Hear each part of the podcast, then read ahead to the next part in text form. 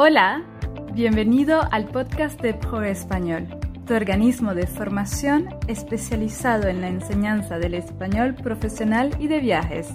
¿Estás listo para el episodio del día? ¡Comenzamos! Hola a todos, yo soy Josmari y bienvenido al podcast de Pro Español.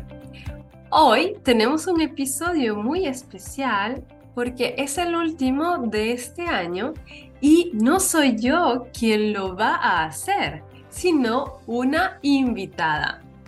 En este caso tenemos a Paloma García del podcast Sí Comprendo.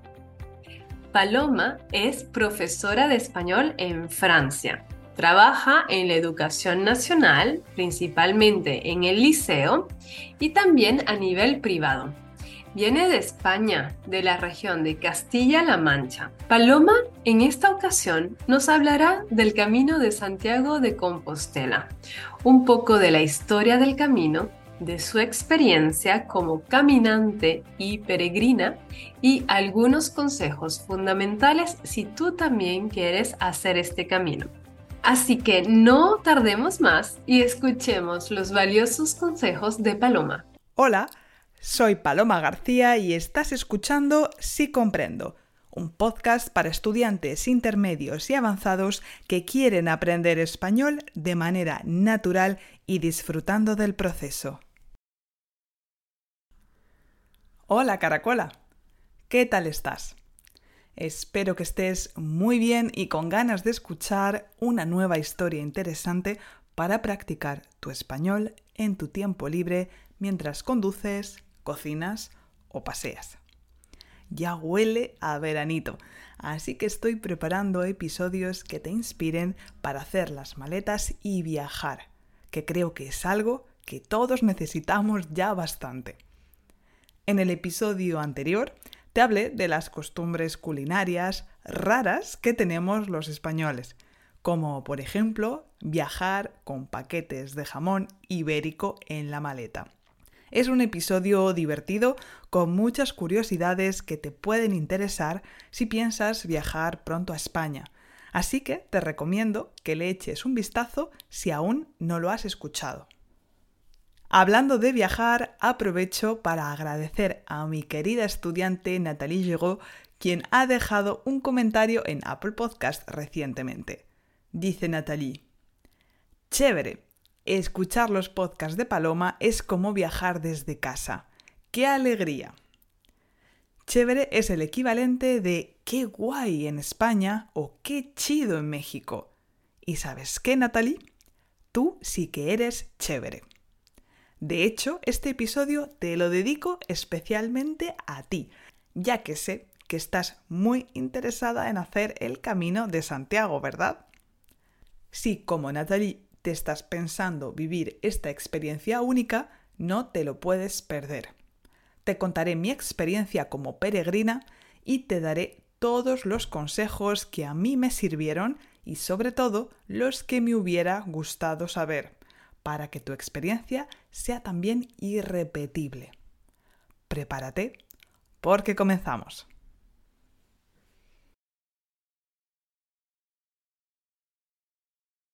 Por si todavía no lo conoces, el Camino de Santiago es una de las rutas de peregrinación más antiguas de Europa. El camino tradicional comienza en los Pirineos, si bien se considera que el camino comienza desde el momento en que sales de tu casa y termina en Santiago de Compostela. En realidad, el kilómetro cero se encuentra en Finisterre, el fin del mundo occidental en la Edad Media. Para ponerte en contexto, la peregrinación a Santiago de Compostela comenzó en el siglo IX después de Cristo. En esa época, la mayor parte de la península ibérica estaba bajo dominación musulmana, excepto el norte, que era cristiano. Y oye, que justo en ese momento tan tenso va y se encuentran los restos de Santiago Apóstol que había evangelizado esa región de España ocho siglos antes. Nada mejor como un buen milagro a tiempo para despertar el fervor cristiano y crear un flujo de influencia sociocultural en Europa sin precedentes. El caso es que el rey Alfonso II decidió crear un templo para proteger los restos del apóstol. De hecho, él mismo hizo la primera peregrinación desde Oviedo hasta Santiago de Compostela y muy pronto se hizo viral en la cristiandad. Actualmente, o al menos hasta antes de la pandemia, cientos de miles de personas realizan esta peregrinación cada año. Por daros una cifra, en 2019 se alcanzó el récord de 348.000 personas, sin contar con todas las personas que realizan una parte y que no aparecen en las estadísticas. Antiguamente se hacía por razones religiosas, pero hoy en día hay muchos motivos para realizarlo, como una manera de viajar de manera económica, como reto personal tras un evento traumático como una enfermedad o la muerte de un ser querido, o como un desafío deportivo.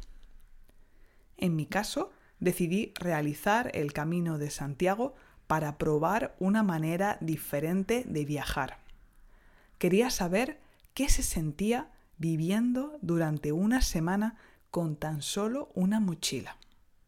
Además, había empezado a hacer más deporte y quería ponerme un reto motivador. Aunque dicen que la mejor manera de hacer el camino de Santiago es hacerlo solo, yo lo hice con mi pareja. No te recomiendo hacerlo con un grupo numeroso, pero si es tu primer camino, el hacerlo con una o dos personas más puede ser una experiencia que os una mucho. Y si eres mujer y quieres hacerlo sola, que sepas que es una experiencia muy segura. Adelante. Lo hicimos a finales de julio como sabíamos que en esa época el camino está muy masificado, sobre todo el camino francés, decidimos hacer una mezcla del camino francés y del camino del norte. Además, como era nuestro primer camino, preferimos hacer los 100 kilómetros mínimos para obtener la compostelana, es decir, el certificado oficial de la peregrinación. Comenzamos en Lugo y la primera etapa fue la más difícil porque no era una etapa oficial del camino. Nos pasó de todo. Nos perdimos, tuvimos una tormenta, casi nos atacan unos perros salvajes, en fin. Pero tranquilos, si seguís los caminos oficiales del Camino de Santiago no os pasará nada. Es muy seguro y está muy bien señalizado. A pesar de esta primera etapa un poco accidentada, mereció mucho la pena llegar al monasterio de Sobrado dos Monches. Allí se respiraba el auténtico espíritu del Camino de Santiago. Te reciben los monjes y duermes en las habitaciones del claustro organizadas en torno a un patio donde se respira mucha paz. Incluso pudimos asistir a uno de sus rezos comunitarios. Si podéis visitarlo, os lo recomiendo muchísimo. Después enlazamos con el camino francés de nuevo y sinceramente estas últimas etapas hasta Santiago fueron las que menos me gustaron. Las últimas etapas están tan masificadas que es imposible caminar solo. Lo bueno es que en toda esa zona se come genial. Durante el camino, la mayoría de restaurantes ofrecen el menú del peregrino. Son menús muy económicos con primer plato, segundo plato y postre por unos 10 euros. Como nos levantábamos sobre las 5 o 6 de la mañana para comenzar a andar temprano y evitar las horas de calor, cuando llegábamos al restaurante después de caminar unas 4 o 5 horas de media, estábamos hambrientos. Luego lo normal es descansar en el albergue por la tarde, pasar tiempo con otros peregrinos, leer y sobre todo prepararse para la próxima etapa. Si hay algo que nunca olvidaré es el momento en el que llegamos a Santiago y vimos de lejos la catedral. Todo el cansancio desapareció de golpe y aceleramos el paso para llegar lo antes posible hasta la plaza del Obradoiro. Conforme nos acercábamos, escuchamos el sonido de las gaitas. Las gaitas son los instrumentos de viento típicos de zonas célticas, como el norte de España. La emoción de haber conseguido caminar tantos días sin parar, con sol y lluvia, frío y calor, ampollas y agujetas acumuladas, fue tan fuerte que me eché a llorar. Y así Cogidos de la mano y llorando, entramos en la magnífica Plaza del Obradoiro, donde la imponente Catedral de Santiago de Compostela ha sido testigo de la alegría de tantos peregrinos que han cumplido su sueño de completar el camino. Esta experiencia me hizo sentirme muy viva. La conexión con tu cuerpo es muy fuerte porque dependes de él para llevarte de un sitio a otro, aunque también te darás cuenta de que la mayoría de límites están tan solo en tu mente. También fue toda una experiencia el limitarme a vivir con tan pocas cosas durante una semana, y desde entonces ya no viajo tan cargada como solía hacerlo antes. Además, me crucé con personas muy especiales con historias de superación que me animaron a no tirar la toalla. En definitiva, fue todo un ejercicio de introspección y autoconocimiento, y nunca a nadie ha dejado indiferente un reencuentro consigo mismo. Vamos a ver ahora algunos consejos que deberías tener en cuenta si pretendes hacer el Camino de Santiago. Lo primero que te diría es que estés en buena forma física. Uno no va al camino a adelgazar o a hacer deporte. Si no estás acostumbrado a caminar durante muchos kilómetros, si tus piernas no están fuertes, te vas a lesionar. Por eso comienza a prepararte progresivamente. De hecho, en casi todas partes de Europa existen rutas que pasan o conectan con una ruta oficial del Camino de Santiago. ¿Por qué no aprovechar uno de estos tramos para motivarte? Primero, sal a caminar 5 kilómetros y poco a poco ve aumentando la distancia. Cuando puedas caminar 20 kilómetros sin peso, practica con la mochila que utilizarás. El tema de la mochila preocupa a muchos peregrinos. Yo te aconsejo que inviertas en una mochila de buena calidad, porque puede convertirse en tu peor enemiga si te hace daño o no protege tu espalda. Cuantos más compartimentos tenga para guardar y organizar cosas, mejor. Y lo más importante, no te vuelvas loco con el tamaño. Tu mochila debe pesar como máximo el 10% de tu peso corporal. Yo, por ejemplo, peso unos 65 kilos, entonces mi mochila pesaba entre 5 y 6 kilos, no más. Otro punto clave son las zapatillas. No hagas el camino con zapatillas nuevas o que no suelas usar. Elige un buen par de zapatillas cómodas y transpirables, pero que tengan Gore-Tex para que sean impermeables. En el norte de España suele llover bastante y lo agradecerás. Camina mucho con ellas antes de hacer el camino de Santiago para limitar el riesgo de rozaduras y ampollas, aunque aún así es muy probable que te salgan. A mí me ayudó mucho ponerme vaselina en los pies antes de ponerme los calcetines para reducir el riesgo de ampollas. El cuarto consejo que te doy es que fluyas. Si lees libros o blogs sobre el Camino de Santiago, verás que existen unas rutas predefinidas que van desde los 15 hasta los 30 kilómetros. Hay personas que se toman estas rutas al pie de la letra y no es necesario. Tú puedes crear tu propio camino en función de tu energía, la meteorología o la gente que conozcas. Es cierto que si necesitas llegar temprano a un albergue público para encontrar sitio y es una ruta muy transitada, esto puede estresarte, pero afortunadamente cada vez hay más opciones de albergues privados que no son tan caros y que sí puedes reservar con una simple llamada telefónica. Escucha tu cuerpo y siente el camino sin marcarte metas demasiado exigentes.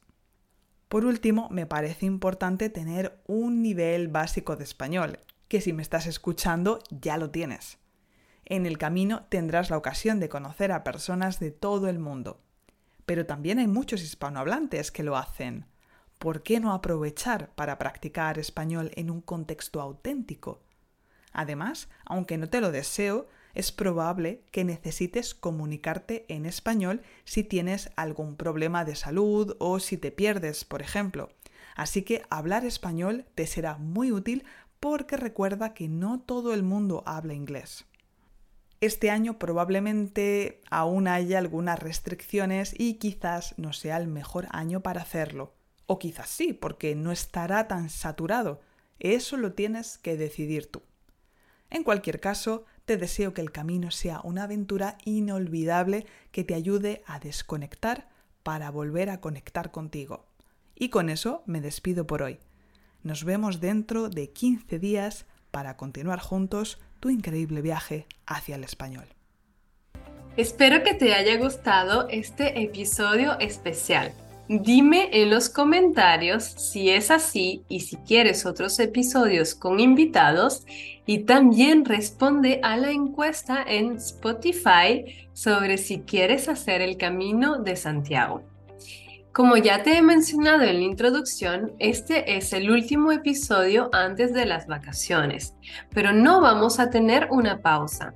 Durante el mes de agosto tendrás la redifusión de los mejores episodios que hemos tenido durante el año. Así que si no lo has escuchado, podrás escucharlos y aprender español. Y si los has escuchado, podrás volver a escucharlos y acentuar, integrar los conocimientos. Así que si no quieres perderte de nada, suscríbete al podcast y también a la newsletter de Progreso Español. Tienes el enlace en la bio. Yo te veré nuevamente en el mes de septiembre. Te deseo unas excelentes vacaciones de verano. Adiós. Muchas gracias por haber escuchado el podcast de Progreso Español. Si te ha gustado, por favor déjanos una evaluación de 5 estrellas en Apple Podcast, en Spotify o en cualquier plataforma de escucha de podcast. Nos vemos en el próximo episodio. Adiós.